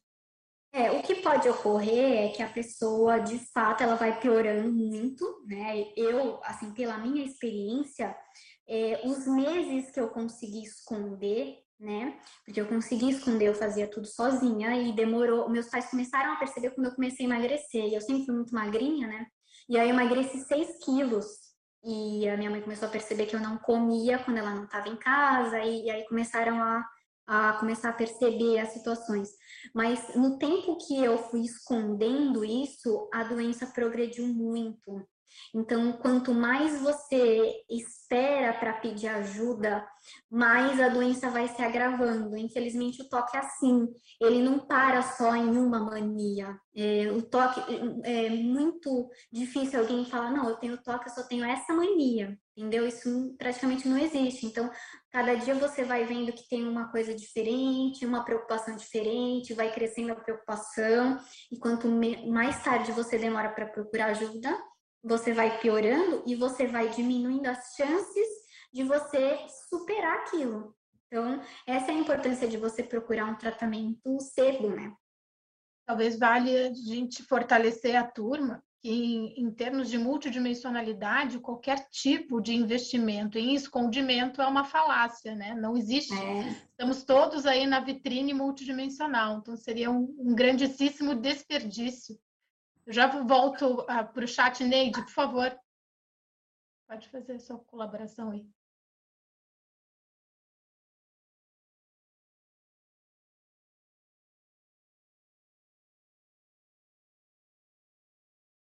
Só ligar o microfone, Neide, por favor. Está desligado.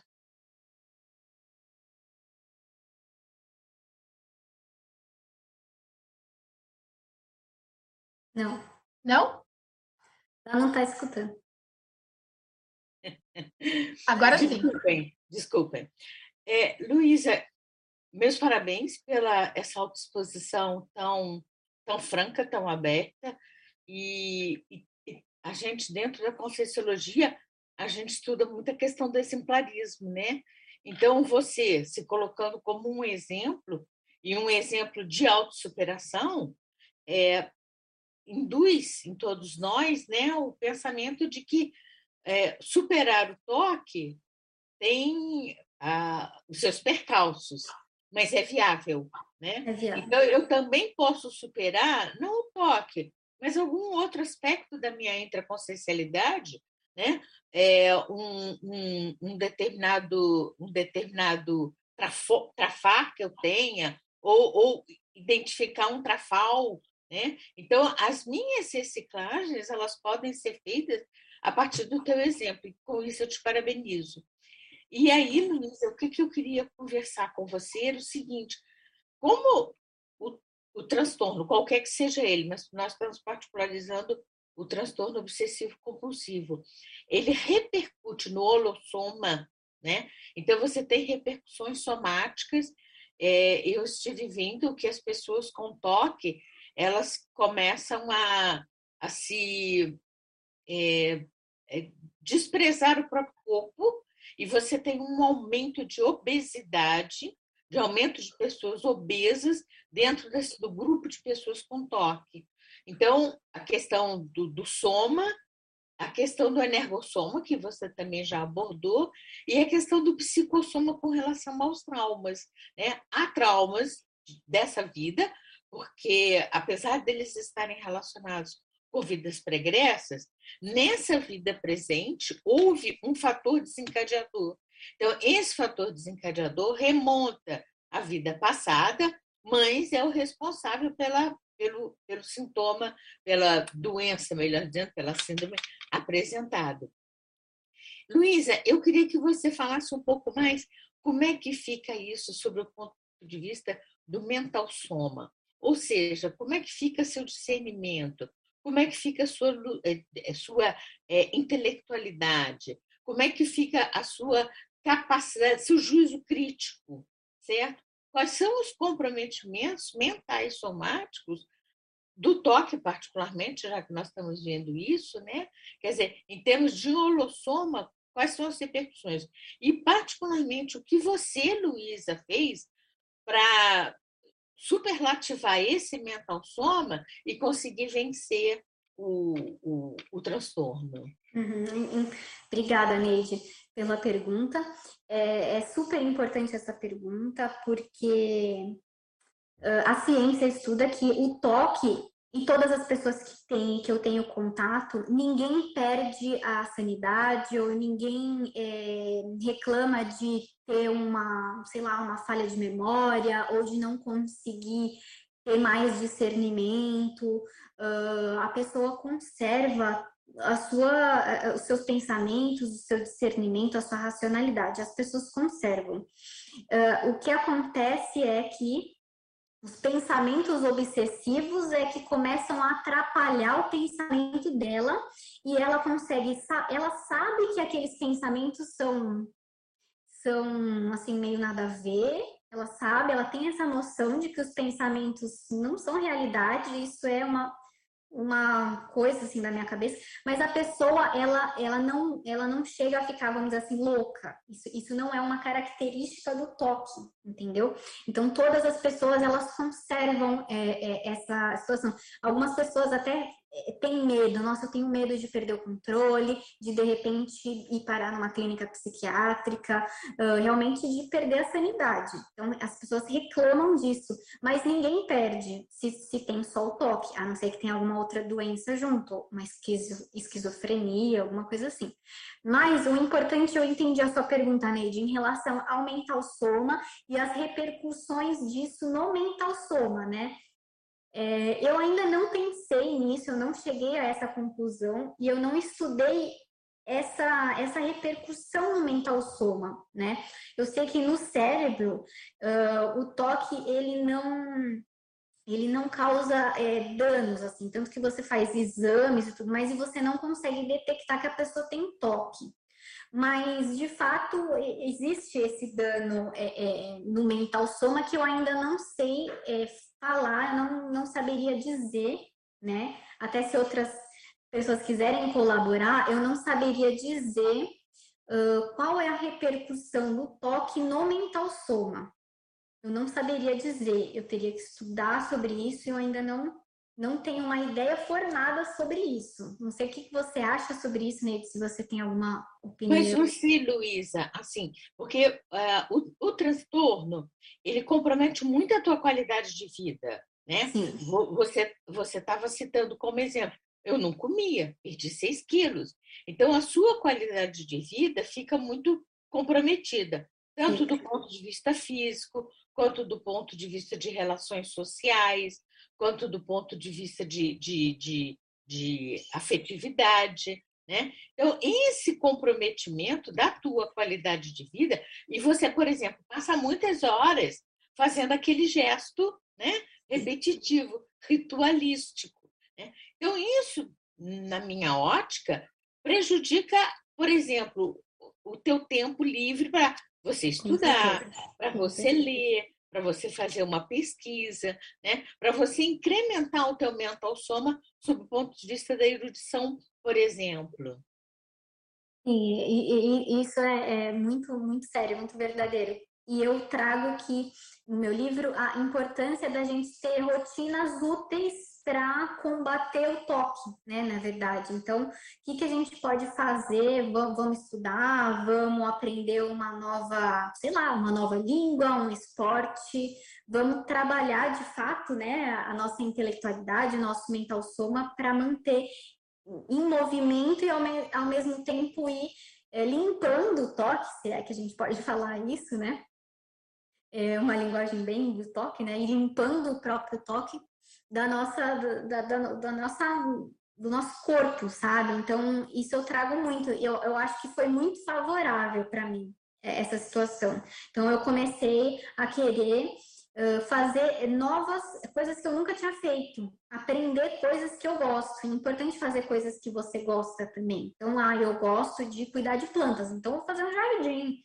Né? Vou, gosto de esporte, vou aprender um novo esporte, porque daí você Primeiro, você trabalha a questão hormonal, né, da satisfação, e isso tem várias repercussões no nosso organismo, né, que podem ajudar, né, na, na sensação de felicidade, de bem-estar, por você estar tá fazendo uma coisa que você gosta, você continua ativo na sociedade, você se sente útil. Então, eu acho que é por aí.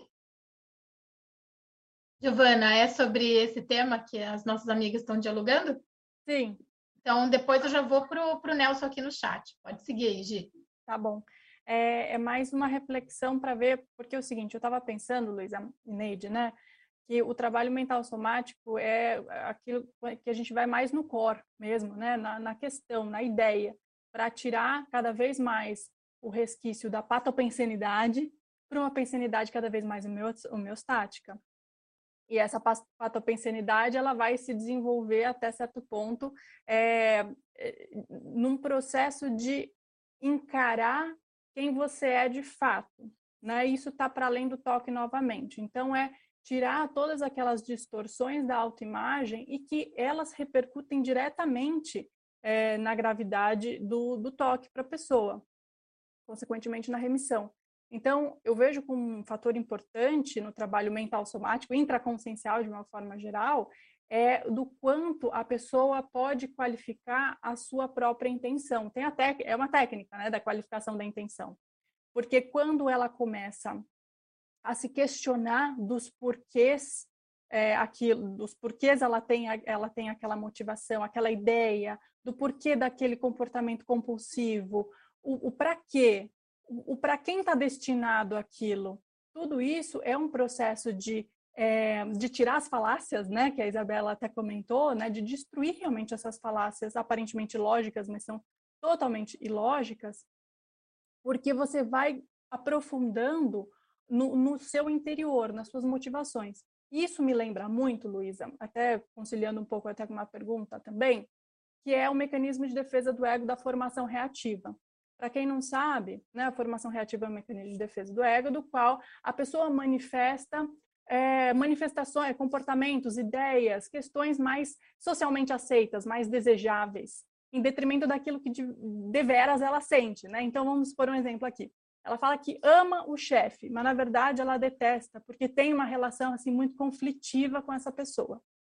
Então, é, parando para pensar nisso, né, a pessoa tem aquele comportamento compulsivo porque pensa que a mãe vai morrer. Às vezes, ela tem um problema com a mãe tão forte que ela pensou de fato seria melhor que morresse.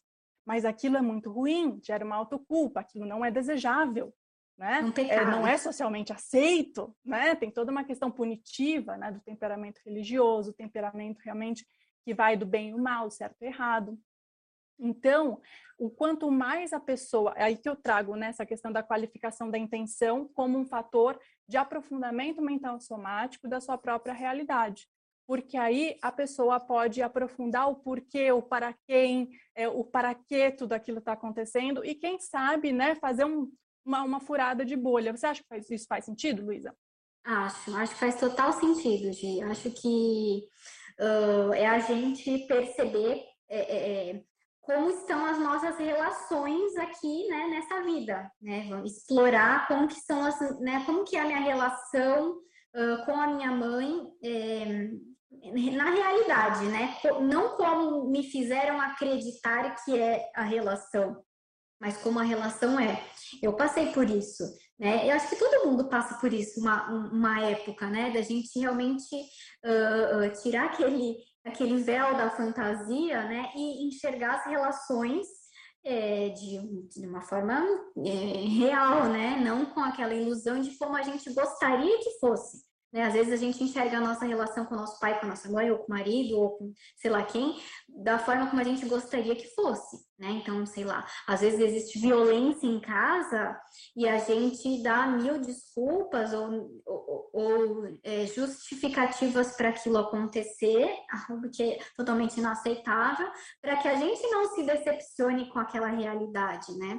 Então, acho que isso que você falou hoje tem total é, é, é, muito verdade. Acho que vale a pena eu colocar esse, esse tópico no livro, acrescentar algo sobre essa situação no livro. Pessoal, vou rodar aqui o chat. Luísa, temos várias perguntas e muitos comentários, claro, de parabéns pelo teu exemplarismo, enfim. É, o Nelson coloca, fortalece os parabéns pelo exemplarismo e ele pergunta: podemos entender a síndrome do pânico tendo as mesmas raízes do toque? Olha, eu não sei se tem as mesmas raízes, né? Não sei. É...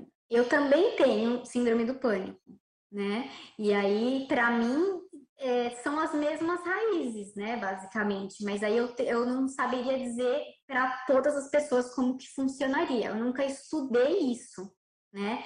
Mas, assim, eu também tenho é, síndrome do pânico. Então, tem algumas situações, alguns gatilhos que geram. Por exemplo, a pandemia foi algo que gerou, que foi um gatilho para minha síndrome do pânico.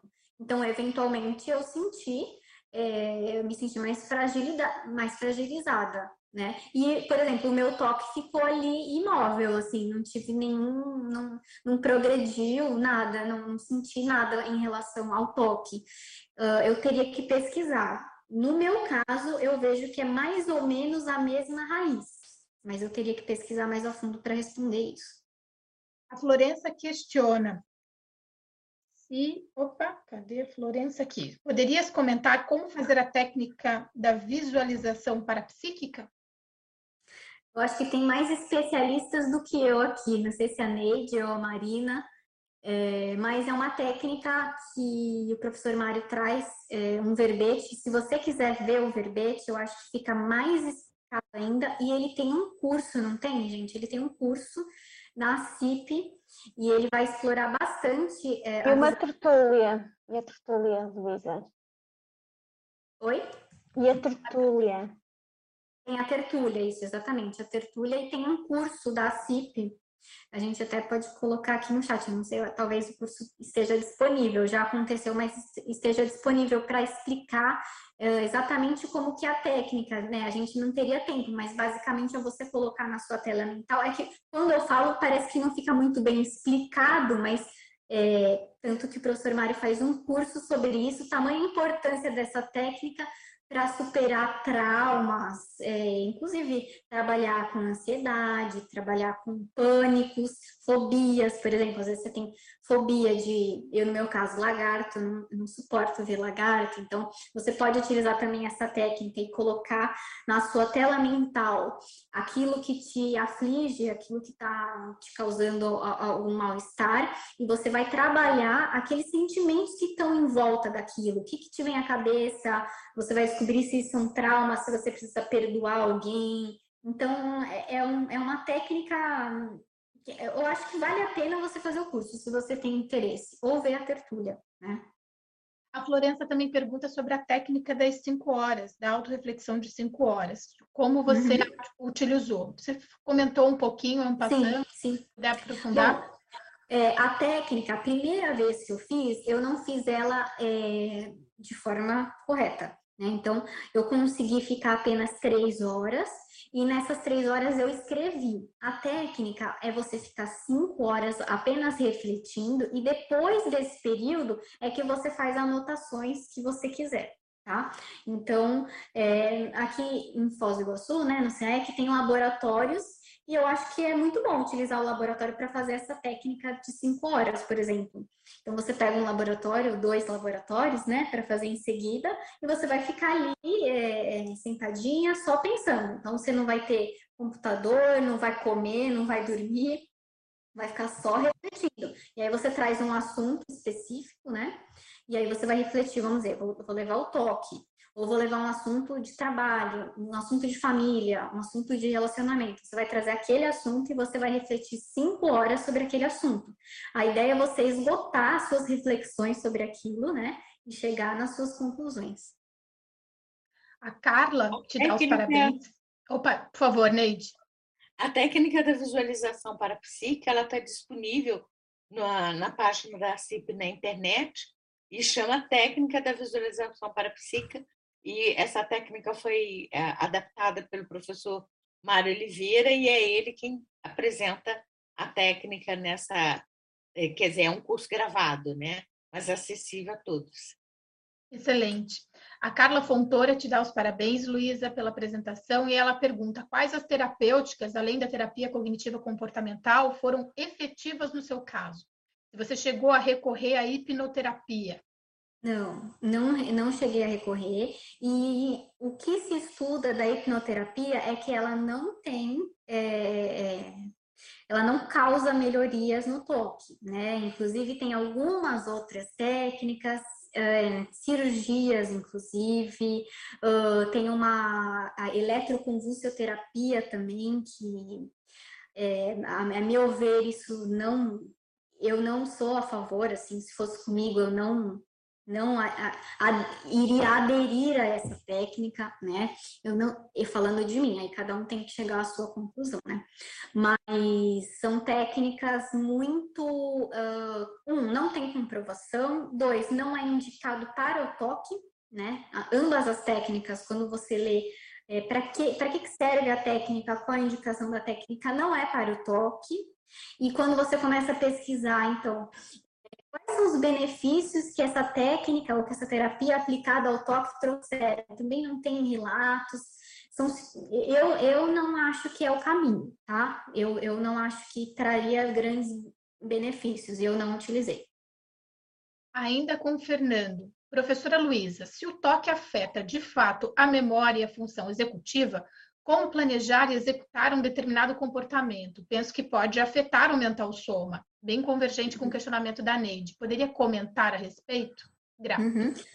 Tá, o toque não afeta a memória, tá? Não afeta. A pessoa conserva toda a cognição, o discernimento, apesar de ter pensamentos obsessivos, a pessoa tem total noção de que aqueles pensamentos estão desconexos com a realidade, que não são realidade, são só pensamentos intrusivos. A pessoa sabe, e a pessoa, inclusive, às vezes consegue é, dar risada daquilo, falando, gente, eu tô pensando nisso, sabe? E, até ver com bom humor, porque ela sabe que aquilo é, não é real.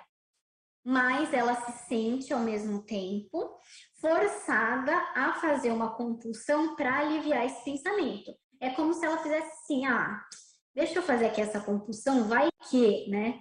É, deixa eu livrar aqui minha mãe de morrer, né? Só porque, ah, não vai custar nada, deixa eu fazer isso aqui, né? Porque daí, né, de repente eu salvo ela. Então, é mais ou menos isso, sabe? Então, a pessoa é, não tem problemas de memória, de raciocínio, a não ser que a pessoa tome algum medicamento que possa causar isso. Aí é outra situação.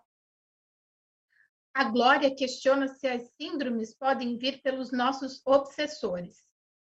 Pode, eu acho que pode sim, eu acho que pode sim, eu acho que tem total, é, tem muita ligação, né? E por isso que é bom a gente estudar as nossas vidas passadas, justamente para a gente ver se a gente encontra alguma coisa, né, que pode é, é, é, justificar, porque eu acho que assim, se a gente encontra, né, alguma possibilidade, né, por exemplo, no meu caso, quando eu comecei a estudar o caso dos envenenamentos na corte do rei Luís XIV, é, de maneira mágica, uh, essa essa minha obsessão por pela alimentação, ela começou a amenizar. Então eu comecei a ficar menos preocupada. Então eu como coisas na rua, eu jamais comeria um pastel na rua, é, né? O Rodrigo sabe, me conhece, então eu jamais faria esse tipo de coisa. Mas depois que eu comecei a estudar, pesquisar o que aconteceu e tudo mais, parece, a sensação é de que eu comecei a é, melhorar muito e limpar esse medo. A sensação é que eu tenho limpado esse medo cada vez que eu estudo mais sobre isso. Rodrigo, fique à vontade também. Não sei se o pessoal de casa está a par, mas o Rodrigo é o duplista uhum. da Luísa. Provavelmente uhum. acompanhou muito do que ela colocou aqui, né, em termos de casuística. Então, se você quiser Luísa, compartilhar. Essa questão tem um aspecto que você já comentou, mas eu estou só reforçando, porque eu achei muito pertinente, é quando você diz que é, se há alguma consciência extrafísica na sua psicosfera que, que te auxilia nesse processo do toque, quando você começa a autossuperação, você auxilia essa consciência. Então, esse aspecto do, do, do reverberar né, da, tua, da tua atuação, eu achei muito positivo. E essa questão que foi levantada, né? Sim, os obsessores estão próximos a nós por afinidade, né? Se uhum. afinizam com aquela com aquele transtorno. E quando a gente começa a melhorar, é, assiste também a essa outra consciência, né?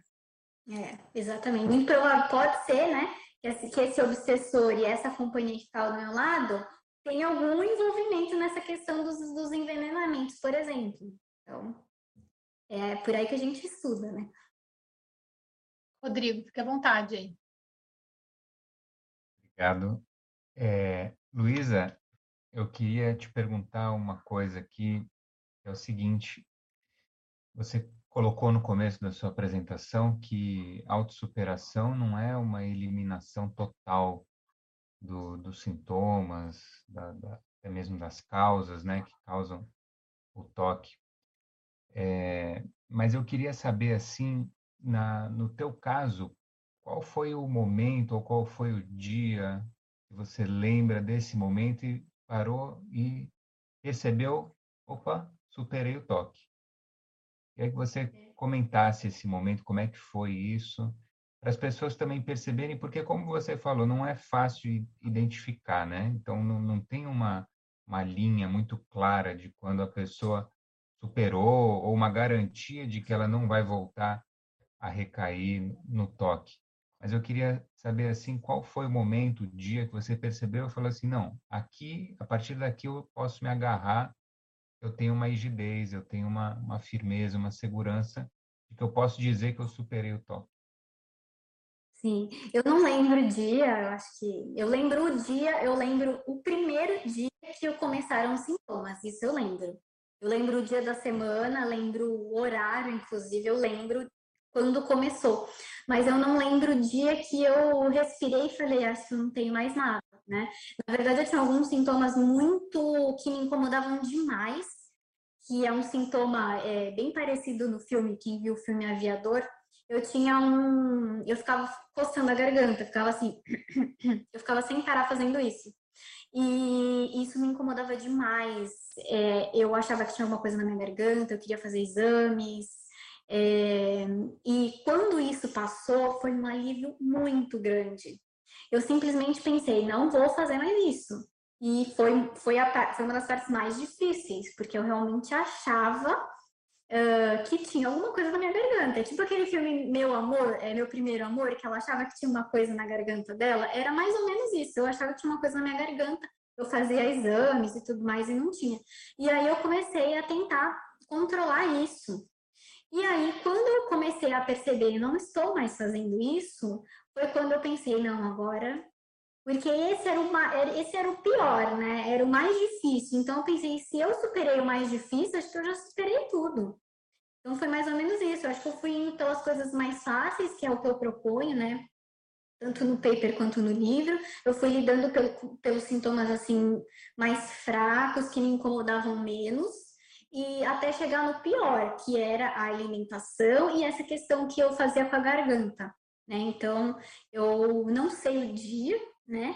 Mas, é, mas eu sei quando começou, por exemplo. Eu acho que quando começou foi mais, foi mais marcante, né? Eu fui, eu acho que o toque eu fui, eu fui aliviando, né? Eu fui aliviando os sintomas aos poucos. Só fazer um fecho, então, eu, o que eu tiro de conclusão da, da sua fala é que a pessoa não pode ficar obsessiva também, né, com essa questão é, da. Será da que estou melhorando? É, exatamente. Ela ficar assim, nossa, será que eu superei? Não superei? E ficar nessa nessa neura também, né, de, de querer superar do dia para a noite, assim, muito rapidamente. Na verdade, a superação ela vem a partir das reciclagens e, e de providências que ela toma, de medidas ela toma e que é, a consequência é a superação. Ela não tem que ficar assim, talvez é, tentando demarcar um momento exato. exato. Eu acho que a sua fala mostra isso, que a partir do momento que você fez algumas, tomou algumas medidas, né, fez algumas reciclagens, isso simplesmente aconteceu, né? Exatamente. né? A superação aconteceu. Exatamente, até no, no nosso grupo, uh, às vezes uma pessoa, teve uma pessoa que falou assim, gente, eu estou compulsiva em pesquisar sobre o toque. Eu já passei por isso. Eu passava horas pesquisando sobre o toque. E aí a recomendação é, para, qualquer coisa que seja compulsiva ou que esteja tomando muito tempo, muitas horas, e que te causa aquela ansiedade, não, eu preciso pesquisar mais, mais, mais, mais, para então, nem, nem pesquisar muito sobre o tema é saudável. Então, a, a, partir de um momento que a gente começa a superar o toque, a gente tem que cuidar mesmo nos blindar, né, tá lúcido, para não adquirir nenhuma mania, nenhuma compulsão, até se é um hábito saudável, por exemplo, hoje em dia, eu furo esses hábitos, entendeu? Para não virar mania. Então, por exemplo, é, eu realmente tiro os sapatos para entrar em casa, principalmente agora na pandemia, mas eventualmente eu entro sim com os sapatos, apenas para eu ver como eu me sinto. Ah, não, tudo bem, eu vou entrar com os sapatos, vai ter um pouco de sujeira e eu vou entrar para ver como eu me sinto. Então, eu vou fazendo esses auto, mini auto-enfrentamentos, assim, para eu ver como que eu tô, para ver, não, se eu, se eu me sentir mal entrando com o sapato aqui, então eu, eu vou parar, não, não vou mais fazer isso. Então, é isso que eu vou tentando fazer para me manter nesse, nesse padrão que eu, te, que eu tô hoje em dia. Professora Luísa, Estamos chegando ao fim da sua tertúlia matinal. Esse é o espaço para você fazer suas considerações, conclusões, o que também teremos pela frente. Você já colocou o livro e vai nos presentear com o livro, então esse compromisso multidimensional já foi acordado aqui na tertúlia, então fique à vontade aí, Lu. Eu quero agradecer né, a pergunta, a presença de todos é, e pedir para compartilhar esse vídeo se você conhece alguém que tem toque, se alguém está desconfiado ou familiares de pessoas que têm toque, porque a gente precisa de ajuda, né? A gente precisa de pessoas que nos ajudem. Então eu acho que é importante, tem muita informação, né? Eu acho que é isso que eu peço, né? E outra coisa que é muito importante e que eu vejo muita importância no meu livro é que eu já li muito sobre o toque, mas eu li uh, a visão do psicólogo, do psiquiatra, do especialista. Mas quando você lê um livro escrito por alguém que passou pelo toque, aquele exemplarismo, aquelas palavras têm uma força muito grande, as pessoas se reconhecem naquilo. Então, eu acho que essa é a importância do meu livro, e eu deixo aqui registrada essa mensagem para mim mesma, eu já estou concluindo o livro, mas a gente sabe que há uma necessidade de autodesassédio para as coisas realmente se materializarem muito grande, né? Então, eu agradeço a todos e todas e muito obrigada aí à equipe da Tertúlia Matinal e à Isa, principalmente. Muito obrigada, Luísa, a equipe de debatedores, a todos os teletertulianos matinais que contribuíram demais com sugestões, com questionamentos. Foi uma tertúlia matinal riquíssima. Tivemos 576 acessos. Fica como uma sugestão de aprofundamento na temática de hoje o verbete defendido pela professora Luísa Camacho, Autossuperação do Toque, a contribuição dela para a Enciclopédia da Conscienciologia e também o caráter de aprofundamento, uma tertúlia matinal do nosso colega Alexandre Dung, que é doença mental, vivências de um intermissivista. Qual a relação aí daquilo que acordamos no curso intermissivo com a doença mental. Qual é esse cotejo que é possível ser feito? A todos e todas, uma excelente semana, boas oportunidades de reflexão e até o próximo domingo em mais uma tertúlia matinal.